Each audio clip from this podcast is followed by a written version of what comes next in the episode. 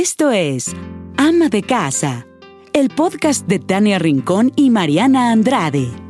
Cada semana, un episodio para compartirte por qué ser ama de casa hoy va más allá de ser ama de casa de ayer. Bienvenidas. Hola, hola a todos, gracias por estar con nosotros. Bienvenidos a Ama de Casa. Ama de Casa hoy va más allá de ser ama de casa de ayer. El tema de este día es la lactancia. Mariana Andrade, un placer como siempre estar contigo. Tania Rincón, un placer amiga como siempre. Bien dijiste, bienvenidos todos y bienvenidos todas, pero de verdad este tema sería increíble que lo estuvieran escuchando los hombres también. ¿Por qué? Ojalá, ojalá tengamos mucho público, porque amiga, es un, es un, eh, pues un tema bastante vulnerable, una etapa Sí. muy vulnerable para las mujeres y para el recién nacido. Y la verdad es que siempre tener un acompañamiento, un acompañamiento acertado, ayuda muchísimo. De la lactancia se dicen mil cosas. Muchísimas. Muchísimas. Yo de entrada, las mujeres que están a punto de convertirse a lo mejor en mamás o que están pensando en la lactancia como, ¿no? La forma de alimentar a, a sus hijos es no se claven buscando tanta información en las redes sociales, en, en las redes sociales, en el internet, porque les van a dar un sinfín de cosas que a lo mejor no es tan necesario De leer, acuerdo, ¿no? Sí, Google es el peor aliado muchas veces, la verdad. Sí, porque te, ¿De empiezas a clavar con rollos que a lo mejor ni siquiera te va a pasar. De acuerdo, sí, sí, sí. Es doloroso, a lo mejor a ti no te va a doler. Tiene ¿no? muchas Me complicaciones. sangraron los pezones. Ay, A lo mejor a ti no te va a pasar. Pero ya vas con un miedo infundado que a lo mejor es innecesario. Sí, estoy totalmente de acuerdo. Yo fui una de ellas. Yo soy este pues gran seguidora de Google. No, qué horror. Soy la peor, la verdad, porque pues eh, justo cuando tú me platicabas, ¿no? Que tuviste una asesora de lactancia. Bueno, pues yo no. Ajá. Y aún así la verdad es que no la pasé tan mal, pero, pero pues sí tuve dolor. O sea, te dicen que todo es eh, color de rosa y no es cierto. O sea, sí duele mucho la lactancia materna. ¿Por qué les hablamos de este tema? Porque lo traemos fresquito.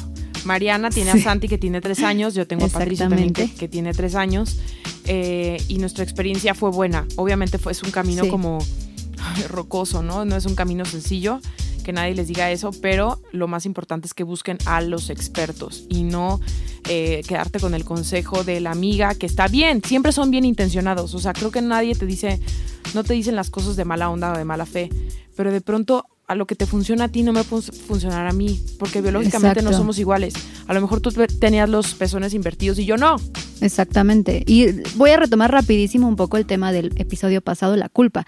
Dejemos a un lado la culpa. Si tú no puedes lactar, tampoco pasa nada, Exacto. ¿no? O sea, tu bebé no va a ser ni menos sano eh, en absoluto. O sea, sí, la lactancia trae muchísimos beneficios, pero también ya hay muchísimas otras cosas que te pueden dar esos beneficios, ¿no? Claro, a mí personalmente fue de las cosas que, o sea, que más disfruté, pero también que más sufrí. O sea, ahorita pienso en embarazarme y de lo que más me da agobio Es la y lactancia. sudo frío y se me retorcen los dedos de los pies es la lactancia. O sea, cuando digo Sí. lactancia es como lactancia, mufasa, uh, ah, ah, ¿sabes?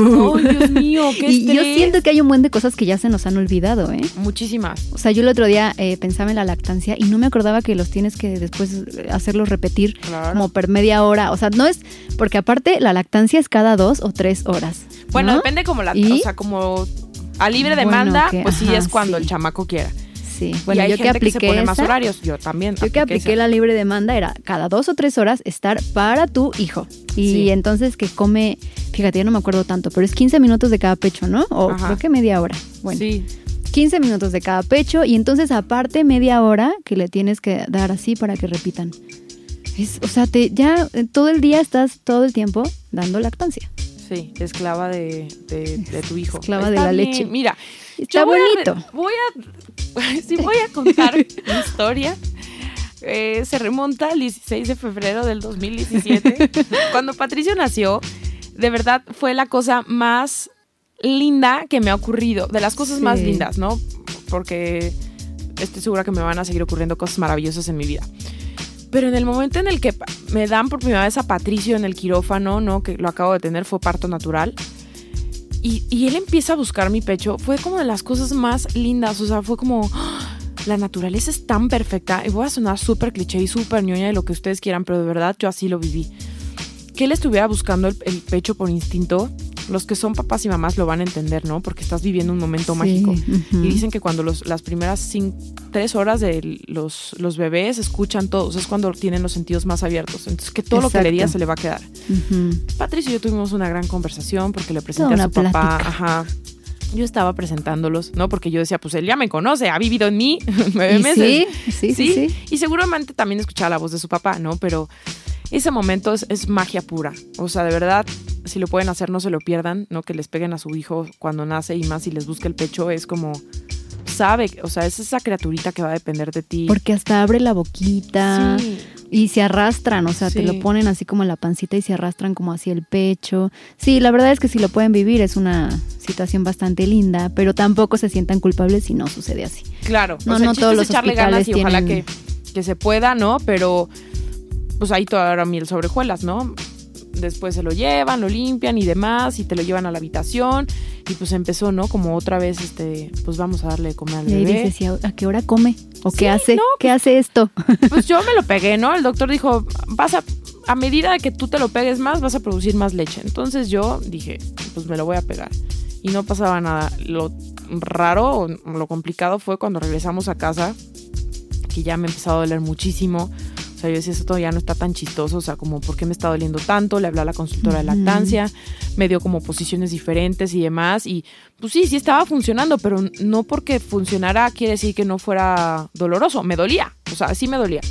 Sí, Al principio, ya cuando estaba succión, o sea, la primera succión era lo que Ay, hacía- de que se te sale la lagrimita en Sí. automático, ahí.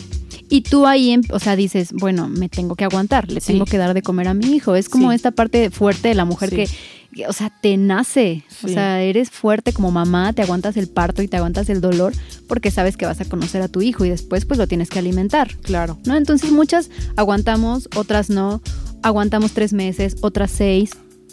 Otras se avientan hasta creo que tres años. Claro. ¿no? Y muy respetado, está bien. Yo en mi caso, por ejemplo, tuve lactancia seis meses exclusiva Ajá. y después un año ya con fórmula. Sí. Yo si hubiera podido, lo hubiera llevado hasta la secundaria, Patricia. No, no es cierto. No, por supuesto que no. Pero, este, yo solo le di nueve meses. Mi onda, mi tirada era darle un año, pero él ya no quiso. Y ahí me traumé más yo. Y fue cuando el pediatra me dijo, cálmate muchísimo.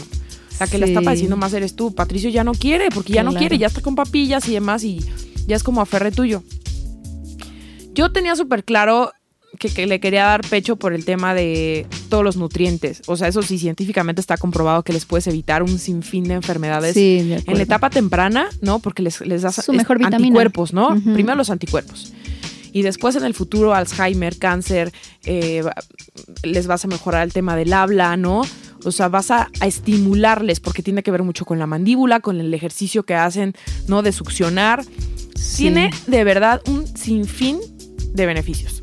Sí, estoy de acuerdo, amiga. Sin embargo, recalquemos, no sientas culpa si no lo puedes hacer.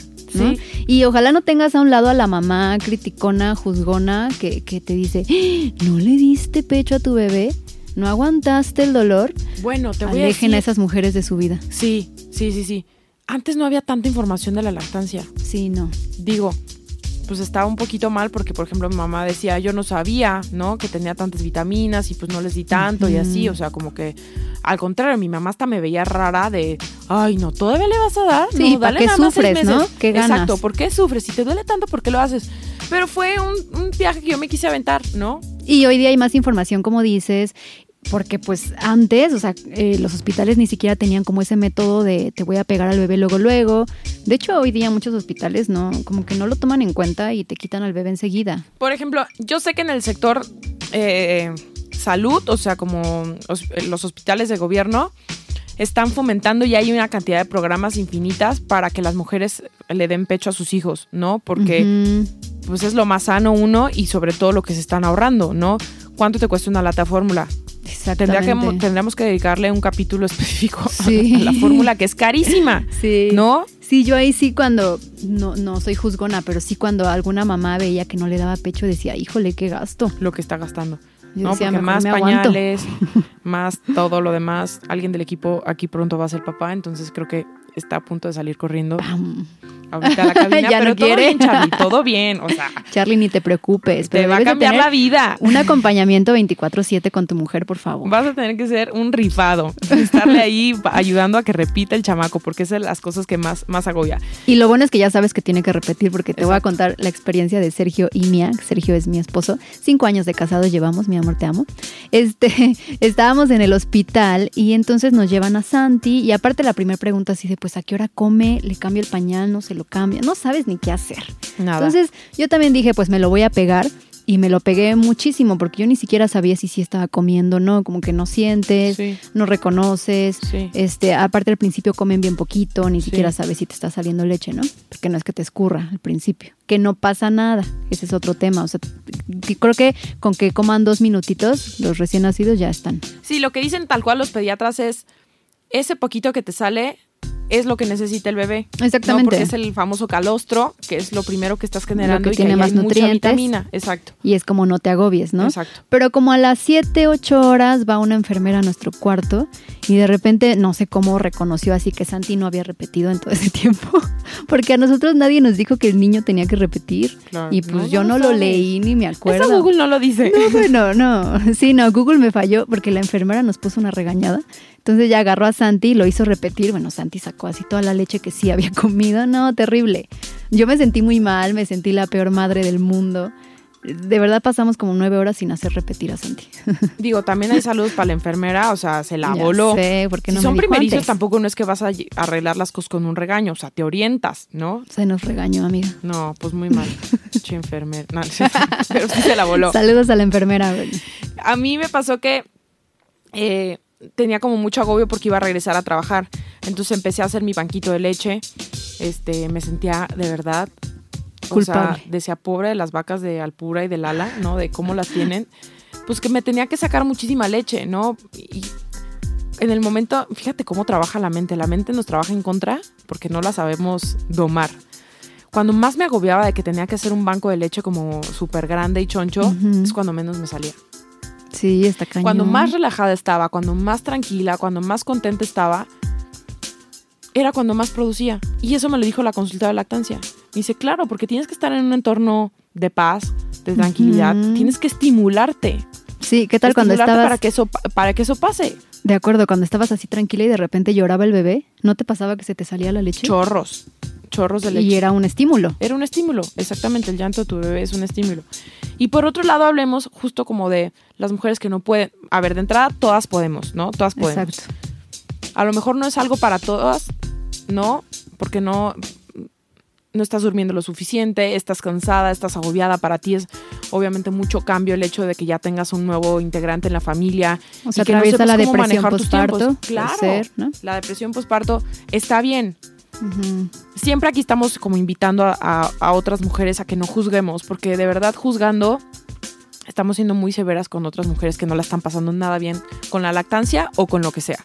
Y entonces viene después, amiga, ese momento en el que te tienes que ir a trabajar. Porque no nacimos ricos. Exactamente, porque además si estabas trabajando antes y nada más te dieron como tu periodo de, Tu de licencia, tu maternidad, que la ajá. verdad es pedorrísimo en México, una disculpa.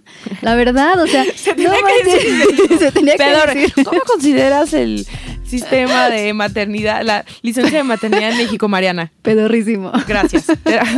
No más preguntas, señor juez. No manches, es que, bueno, a ver, voy a, voy a sacar No, sí aquí lo al es. tema. Ajá, sí lo o es. sea, o sea, hay países, no sé, que al hombre también le dan como una oye, licencia un súper larga. O sea, en Alemania, ¿no? Porque tengo este dato presente, porque hace poco hablé con una amiga de, de mi esposo que vive allá, y creo que me decía un año para el hombre y para la mujer. ¿Cómo? O sea, los dos Wow. se retiran un año. Sí. Y aparte pueden escoger así de, bueno, eh, diciembre voy a estar con mi bebé, enero sí quiero ir a trabajar, febrero voy a estar con mi bebé y así hasta que se cumple el año. Y pueden ocupar ese año hasta que el niño cumple seis años, hasta que su hijo cumple seis años. O sea, ¿Es en serio? ahora sí dime, ¿qué opinas? A ver, es pedorrísimo. Por dos. o sea, Aquí en Pero- México, por ley, investiguenlo, son siete días hábiles para los hombres. es una tontería, la verdad. Sí, porque te dejan sola. O sea, realmente a quien más... sea, si tu familia vive en la misma ciudad que tú, está cool. Pero si no, pues realmente a quien más confianza le tienes para que te ayude y para que todo es a tu esposo. Imagínate cuando De tienes una cesárea, que no te puedes ni parar al baño. que te duele todo, que sientes que te pasó una locomotora encima, es tristísimo porque te quedas sola y eso es súper feo porque de por sí trae las hormonas disparadas. Exacto, sí deberían de considerarlo, la verdad, porque es a siete días, Siete ¿no? Y la mujer tres meses, Tres meses. que aparte también es bien poquito. En tres meses chale. no estás lista para separarte de tu bebé. Pero es la realidad, ¿no? Las mujeres Pero- tienen que llegar a la guardería del seguro, a dejar a sus criaturas, ¿no? Exactamente. Bueno, ¿qué pasa cuando tienes que regresar a trabajar? Pues te tienes que organizar y esto es un llamado para la iniciativa privada para que se rifen, porque ya en muchos lugares lo hacen, que tienen salas especiales de lactancia. No es el baño, Sí. porque el baño es súper... El o baño sea, es el baño. sucio, Ajá. ¿no? Insalubre, o sea, son condiciones insalubres en las que te, tienes que sacar la leche Sí. y pues no está padre ordeñarte ahí donde todo el mundo va a hacer sus necesidades, pues sí. Se tenía que decir. Sí, no, de verdad no está padre. Entonces, pues sí, que más empresas se la rifen para que estas mujeres, les juro, jefes, que van a ser más productivas. Esas mujeres que De tienen ese espacio, va a ser más, más breve el periodo de, de sacarse la leche y regresar e incorporarse a su trabajo a, a- a hacer lo que estaban haciendo, ¿no? Sí, porque si no tu mente está con el nervio de, ay, ya me tengo que sacar leche, ya se me está saliendo, no tengo a dónde irme, Fíjate el baño que- está ocupado. Sí, en el aeropuerto de Guadalajara también ya me tocó ver una salita de lactancia. Está increíble. Está increíble. Sí, porque esto nos va a permitir organizarnos mejor, ¿no? No sentir la culpa de irte, porque aparte estos tres, en estos tres meses tú puedes aprovechar y hacer un banquito de, de leche y guardar en tu refrigerador, Sí. ¿no? Eh, con los aditamentos eh, obviamente especiales, ¿no? Hay como, pues que son bolsitas, Hay bolsitas, este, hay este, frasquitos hay de frascos, cristal. Que, que hoy día mejor sería Ajá, frasco los- de cristal. Este, ahí puedes hacer tu banco de leche Sí. y está perfecto, pero ya después cuando te vas a trabajar el banquito de leche pues se va terminando. Completamente. Entonces necesitas también apoyarte de... Ahí les va un tip rápido. Si se van a ir a trabajar, o sea, si ya saben que pues, solo tienen tres meses, a lo mejor desde el mes y medio irle incorporando a tu bebé una mamila. Porque luego hay quien la padece que dice, pues sí, le dejé mi banco de leche, pero no acepta la mamila porque el bebé no está acostumbrado Al chupón. al chupón, sino a la, a la piel de su mamá. Entonces, organícense con eso porque si no la pueden pasar muy mal si no planean como el tema de ir incorporándole, metiéndole poco a poco la Ujú. mamila. Sí, o este tema de dejarle olor de la mamá. Ah, Al lado. Sí, Sí funciona. sí funciona. Sí la funciona. pijama. Ajá, alguna playera que huela a ti.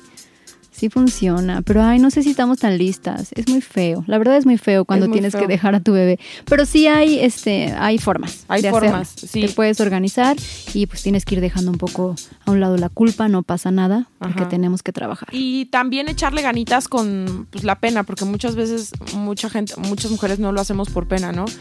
De cómo le voy a dar en el restaurante pecho, pues sí, es de lo más normal, pues tiene que comer, ¿no? Sí. Y que nosotros también como sociedad aprendamos a convivir con una mujer dándole pecho y que se nos quite ese morbo, porque luego somos súper morbosos. Súper morbosos. no, man, se, sacó la chicha ahí y le empezó a dar a su hijo. Pues, ¿qué tiene? ¿No? Es lo Sí, más está normal. alimentando a su Está hijo. alimentando a su bebé malo que lo tuviera muriéndose de hambre. Ahí sí, júzgala, ¿no? Exactamente, pero volvemos a lo mismo, ¿de qué viene la pena? Pues de que la gente ha juzgado eso, de que se te quedan viendo, de que te, o sea, te ven feo, así vieja cochina que se saca aquí la chichi, pues no, Exacto. ¿no? No, no va por ahí, no, no se juzga por ahí. Hay un bebé que tiene que comer. Exactamente. Y come cada dos o tres horas, porque libre demanda. Pues vamos a concluir este tema diciendo que pues sí, no siempre es este color de rosa, pero sí siempre es una decisión, decisión propia, así que si quieres hacerlo, eh, pues hazlo y que no se vuelva, como hemos dicho, una obligación, ¿no? Que lo disfrutes y, y que lo vivas bonito. Y no porque no se te dio, porque no pudiste, porque a lo mejor te tuvieron medicada y pues lamentablemente pues ya no le pudiste dar pecho a tu hijo. No quiere decir que lo vas a amar menos, ¿no? Exacto. Y no porque le estás dando quiere decir que lo vas a amar más y eso te da la- las condiciones de poder, ¿no? Juzgar a alguien más. Se vale, haz lo que te haga feliz. Lo que te haga feliz, lo que te haga sentirte cómoda. Ujú. Este, y de verdad que si te das la oportunidad de intentarlo, va a ser algo súper lindo. Para mí, de verdad, lo volvería a hacer. Yo también. Lo repetiría con todo y la sangre en los pezones. Sí, exacto, así como lo pienso yo igual, o sea, más bien digo, volvería a sufrir por darle de, de comer y por darle pecho a, a mi bebé, ¿no? Sí. Pero esas somos nosotros que nos gusta el harakiri. Allá atrás de estos micrófonos, más bien adelante de esos micrófonos, pues ustedes hagan lo que les, lo que les dé paz y los haga Exacto. sentirse las haga sentirse tranquilas. Hay asesoras de lactancia, hay libros, eh, hay muchísimos lugares donde pueden consultar eh, lo que te podría pasar, porque vuelvo a lo mismo, o sea, no, no es que a ti te vaya a suceder todo, todas las contraindicaciones que traen la lactancia, ¿no? Exacto. no pienses que todo te va a pasar porque la mente es muy poderosa. Les voy a contar una anécdota de mi mamá. Una vez me dijo, que ya vas a trabajar en, no sé, en, no me acuerdo qué me dijo. Y yo, no, mami. Claro que sí, lo leí en internet. Y yo, pues sí, pero no porque lo diga internet quiere decir que sea cierto, ¿no? Exacto. Como que tenemos que aprender este gran diferenciador y, tenemos que aprender a, a, ver nuestras fuentes, ¿no? A dónde lo estamos consultando y ser como súper disciplinadas justo de que si necesitamos información, acudir con la fuente necesaria, una consultora de lactancia, con tu pediatra, con tu ginecólogo, con fuentes que realmente pues están certificadas, tienen estudios y saben de qué te van a hablar y no es pues el blog que alguien subió y que le fue súper mal en la lactancia o capaz que le fue súper bien, pero a ti no te va a funcionar eso.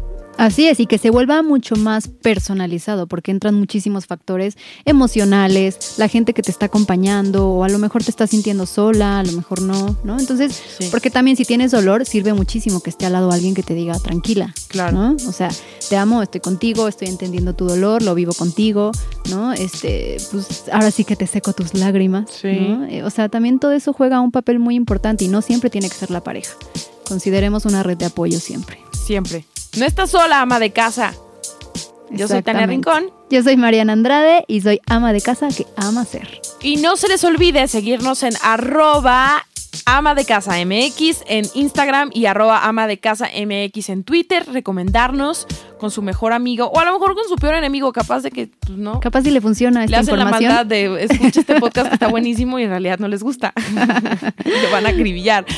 Síganos, por favor, y recomiéndenos. Estamos en todas las plataformas para que escuchen Ama de Casa. Gracias por escuchar un episodio más de Ama de Casa, el podcast para mujeres que son o serán amas de casa de hoy. Por favor, comparte, suscríbete y recomiéndalo. Nos escuchamos la próxima semana.